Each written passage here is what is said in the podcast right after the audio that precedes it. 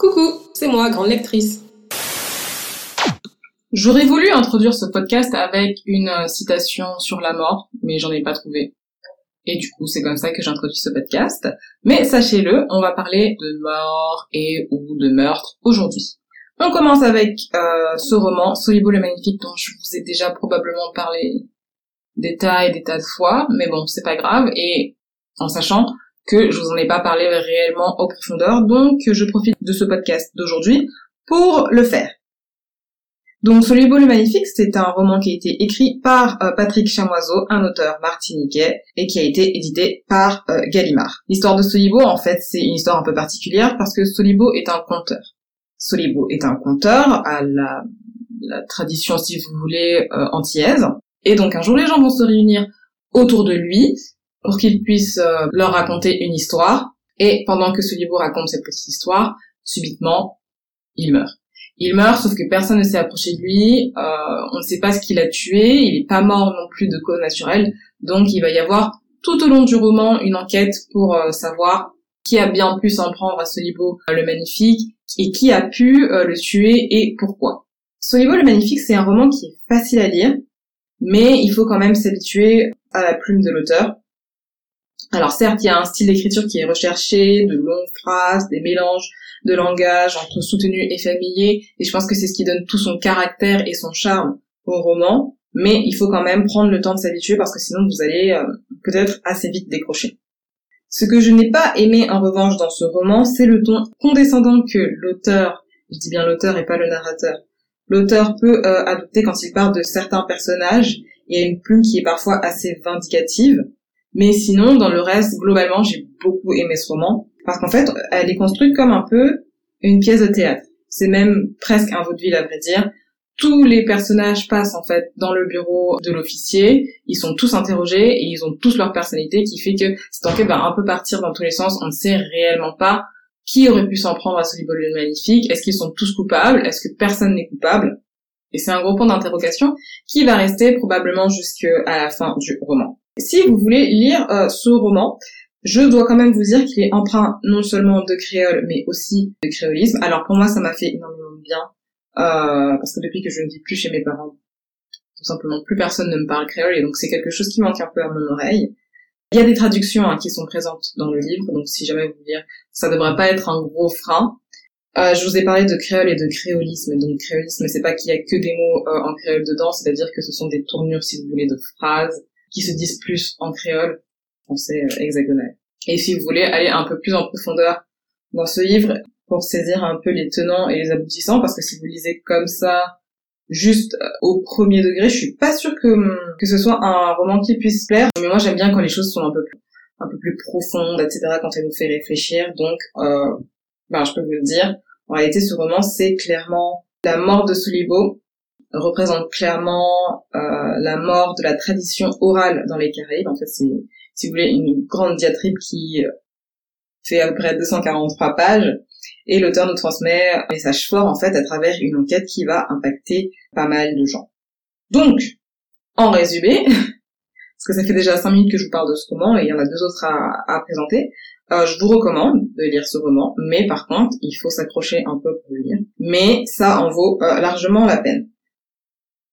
Et je vous dis pas si on trouve euh, le, le meurtrier à la fin ou pas. Ça, c'est un gros point d'interrogation et vous verrez par vous-même. Le roman suivant est porteur d'un message un peu plus, comment dire, un peu plus ambigu et il s'agit de Ma sœur serial de Oinkan Braithwaite. Coup de cœur pour ce roman que j'ai dû lire, euh, bah, du coup, en quelques heures, je crois en 4-5 heures, quelque chose comme ça. Euh, donc, comme je vous l'ai dit, il a été écrit par Oinkan Braithwaite, qui est une euh, autrice euh, nigériane. Il a été écrit en anglais à la base, il me semble, si je dis pas de bêtises. Et donc, euh, c'est l'histoire de Korede et de Ayula. Comment est-ce que je peux vous décrire ce roman? Déjà, je trouve que l'Inkipit est magnifique et très efficace puisqu'il nous donne tout de suite envie d'aller plus loin euh, et de lire la suite du roman. Euh, je vous la lis. Ayula m'appelle et prononce ces mots que j'avais espéré ne plus jamais entendre. Korede, je l'ai tué. Alors, Korede, c'est la sœur aînée, en fait. Et comment dire? C'est la sœur aînée, mais c'est pas la favorite. C'est la favorite de personne, en fait. C'est juste, elle est, elle est normale, alors que, si vous voulez, sa petite sœur Ayula, c'est euh, la plus jolie, celle avec le teint le plus clair, celle qui s'habille le mieux, celle qui euh, fait de grandes études, je ne sais plus, dans la mode ou quelque chose comme ça, et surtout, c'est la fille à marier que tous les hommes veulent, sauf que bah, les hommes, ça l'intéresse pas plus que ça, en fait, elle les, elle les collectionne, etc., et euh, elle les traite très mal. Et du coup, elle a un certain vice, c'est-à-dire que de temps en temps, comme ça, elle, elle tue un homme je suis désolée, c'est très bizarre à dire comme ça, mais c'est la vérité. Le roman commence comme ça, et euh, lors de cet appel, donc de l'incipit que je, je, je, viens de vous lire là, euh, va aider sa sœur en fait pour se débarrasser du corps, le nettoyer, etc., etc. Et elle se rend compte que c'est la troisième fois que sa sœur euh, tue quelqu'un et que ça fait donc officiellement d'elle une serial killeuse. Mais elle veut pas évidemment aller dénoncer sa sœur et euh, voir sa sœur terminer en prison. Donc elle l'aide euh, au maximum, même si c'est pas quelque chose qui lui plaît plus que ça. Et au fur et à mesure, elle va se montrer un peu euh, plus excédée parce que ça, en fait, ne montre vraiment aucune, aucune empathie par rapport à ça. Euh, par rapport à ses morts, elle regrette pas, elle continue sa vie, euh, elle tue son copain, mais bon, pour elle, le plus important, c'est qu'il faut qu'elle poste des photos sur Instagram et d'autres trucs comme ça, enfin des trucs vraiment futiles. Et c'est là que Goredé se dit, mais il y a, il y a peut-être vraiment un problème la première fois quand elle m'a dit ça m'est pris à moi, ok, blablabla, j'ai pu comprendre. La deuxième fois ça passait un peu moins. La troisième fois, euh, non là ça commence à devenir bizarre. Toujours est-il que un jour, euh, Ayula, donc la petite sœur, va débarquer au travail de Corédé et elle va littéralement flasher un mec qui n'est pas n'importe quel mec, en fait, qui est le mec que Corédé euh, convoite, avec lequel elle aimerait bien entamer une relation amoureuse qui lui plaît vraiment. Sa petite sœur va se rendre compte de ça et du coup, elle va décider de sortir avec lui. Et euh, Corédé va avoir très peur, elle va se dire mince, je ne veux pas qu'elle sorte avec lui parce que je ne veux pas qu'il meure. Et c'est vraiment sur ça que euh, est centré le livre en fait. Et c'est vraiment sur ça que euh, est centré le livre en fait, sur euh, sur la potentielle mort ou pas de Tain, bah, le garçon de l'histoire et celui euh, avec lequel Credé se voit largement finir sa vie. C'est une histoire un peu particulière parce qu'elles vivent toutes les trois en fait dans la même maison, c'est-à-dire les deux sœurs euh, et la mère. Et elles n'ont pas réellement eu de modèle en masculin. Leur père est mort. Leur père est mort, on n'en parle pas tant que ça, mais on a quand même des retours en arrière de temps en temps qui nous explique comment elles ont grandi enfant avec cette figure masculine qui n'était pas du tout une très bonne figure masculine, mais ça je vous en dis pas plus. Et au fur et à mesure, l'auteur essaie de nous faire comprendre comment on a pu plus ou moins en arriver euh, là sans qu'on parte trop non plus dans un grand débat ou un grand schéma psychologique. C'est juste quelques pistes que l'auteur nous donne et après vous faites votre propre interprétation vous-même. Et voilà, c'était un roman absolument génial. J'ai vraiment ressenti en fait que ressentait le, personnage, le personnage principal, donc Corédé. Le fait d'être toujours, en fait, euh, elle a toutes les qualités, etc., reconnues, mais c'est jamais suffisant, et c'est jamais suffisant pour euh, les bonnes raisons, tout simplement parce que c'est pas qu'elle est moche ou quoi, c'est juste qu'elle n'est pas aussi jolie que sa sœur, qu'elle n'est pas aussi avenante euh, que sa sœur et qu'elle ne passe pas son temps à essayer de séduire toutes les personnes qu'elle rencontre. Donc voilà. Au niveau de la fin, alors j'en ai discuté un peu avec certaines personnes sur Twitter. Quoi qu'il arrive, je pense que la fin vous fera un choc. Et peut-être que vous la comprendrez pas. Moi, de ma propre analyse, je comprends, c'est pas la fin que j'aurais choisie, hein, clairement, mais je comprends comment cette fin-là a pu euh, se passer, et je, trouve même que c'est la fin la plus logique en soi. Euh, donc je disais, c'est la fin la plus logique en soi.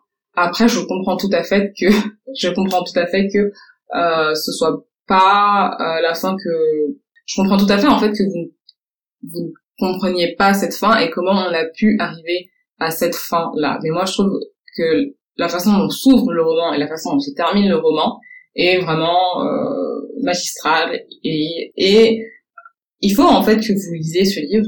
Il faut que vous lisiez le livre chacune de ces pages avec attention parce que euh, il faut quand même se rendre compte que Corédé à un moment donné elle est pas non plus euh, c'est ça c'est ça qui est intéressant dans le livre c'est la dualité qu'on peut qu'on peut repérer en fait. Corédé elle est pas non plus toute blanche puisque certes c'est pas elle qui tue mais elle aide quand même sa sœur à s'en sortir à, à, chaque fois. Et selon votre propre interprétation est-ce qu'elle est une victime elle aussi? Est-ce qu'elle est aussi coupable que sa sœur? Ben selon ce que vous lirez dans le livre, vous aurez peut-être pas la même interprétation que moi et vous aurez peut-être pas la même interprétation que la personne à côté parce que je pense que ce schéma, en fait, selon le, milieu familial où vous, le lecteur, vous avez grandi, vous aurez pas du tout la même interprétation de ça et c'est ça que je trouve absolument génial et c'est un roman euh, hyper réaliste si tant est que vous avez l'habitude de voir des gens euh, se, faire tuer dans votre famille ou je ne sais quoi, enfin si vous avez des meurtriers dans votre famille ou je ne sais quoi, en sachant quand même que il y a plusieurs personnages qui vont venir se mêler et se greffer à cette histoire sans être tout à fait au courant non plus de ce qui se joue entre Korede et Ayula ou entre euh, Tain, le personnage masculin, et Ayula ou entre Tain et Korede et vraiment tout ça va venir se mélanger. Et soit vous dites mais c'est d'une injustice sans nom, soit vous dites bah les choses sont comme elles sont. Et en fait il y a carrément des éléments qui vont venir perturber. Enfin, la police va s'en mêler, il y a d'autres personnes qui vont s'en mêler. Et voilà, et par pitié, lisez Ma sœur serial killeuse. Et en plus, il est disponible en français comme le premier roman que je vous ai présenté, donc j'en suis plutôt satisfaite.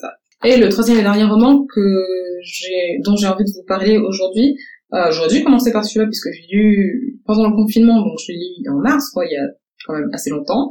Il s'agit de Mercure Rouge de Valérie Lieko, qui est une autrice afro-PN, et euh, plus précisément, elle est belge. Alors, ce roman, je l'ai beaucoup aimé. Déjà, il coûtait pas très cher sur euh, euh, Amazon en version numérique. Il coûtait 99 centimes. Et ce roman est basé sur le mercure rouge, cette soi-disant substance au pouvoir mortifère. Si vous voyez pas de quoi je parle, vous pouvez taper mercure rouge directement sur Google et ça vous donnera plus d'informations. Et le contexte en fait de l'histoire, c'est une jeune femme qui s'appelle Aike. Alors, je suis désolée, mais moi je suis pas belge, je sais, je connais pas les, mots vallons, tout ça, donc je suis désolée si j'écorche les noms.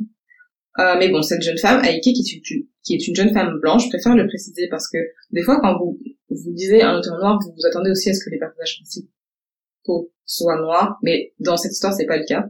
Et donc, qui est une jeune femme blanche qui est de retour euh, de Kinshasa et qui est retrouvée morte près de sa maison euh, de campagne, donc en Belgique. Et du coup, il y a Rémi, un jeune agriculteur de la région et qui est passionné d'enquête policière, qui va tout faire pour trouver le coupable. Et il sera bien évidemment aidé de son amour de jeunesse qui récemment rentré au pays, mais qui a aussi euh, bien des choses à cacher. Alors, il n'y a pas grand-chose à dire au niveau de ce roman. Déjà, c'était une enquête, donc euh, les romans policiers, c'est quelque chose que j'avais vraiment pas l'habitude de lire, étant plus jeune, mais là, je me découvre apparemment une passion pour ce genre de roman. Donc, j'essaierai d'en lire plus à l'avenir. Et euh, bah voilà, j'ai passé un super moment en lisant cette enquête. Il y avait vraiment du suspense jusqu'au bout. C'est une vraie enquête euh, policière et c'est très différent de Ball Magnifique. C'est vraiment pas les mêmes trames ou les mêmes schémas. Là, c'est vraiment euh, une enquête policière au sens le plus strict, euh, si vous voulez, du terme, avec un méchant meurtrier, et etc., etc. Donc il y a vraiment du suspense jusqu'au bout. Les personnages principaux sont réellement attachants, mais évidemment, comme c'est un roman policier, tout le monde a un peu ses secrets et on sait réellement pas qui a tué Aike. Je note que le roman se passe en Belgique, et ça se passe plus précisément dans un petit village. Je pense que c'était surtout pour l'ambiance, vous savez. Euh, vous savez, les arbres, la brume, euh, la campagne, la terre, et, et voilà, pour créer vraiment une ambiance un peu euh, mystérieuse et étouffante. Parce que c'est un décor idéal, si vous voulez, pour les découvertes euh, macabres. Évidemment, c'est un petit village, donc tout le monde se connaît, et on n'a vraiment aucune idée de qui a pu commettre ce crime. Voilà. Moi, je vous recommande euh, cette histoire. Elle se lit très rapidement. Alors, elle fait un peu moins de 500 pages, mais elle se lit quand même très rapidement. Et, euh, et ben voilà, c'est tout pour aujourd'hui. Euh, j'espère que vous passez un bon samedi. J'espère que vous aurez apprécié m'écouter aujourd'hui. Et je vous dis à bientôt pour de prochaines lectures.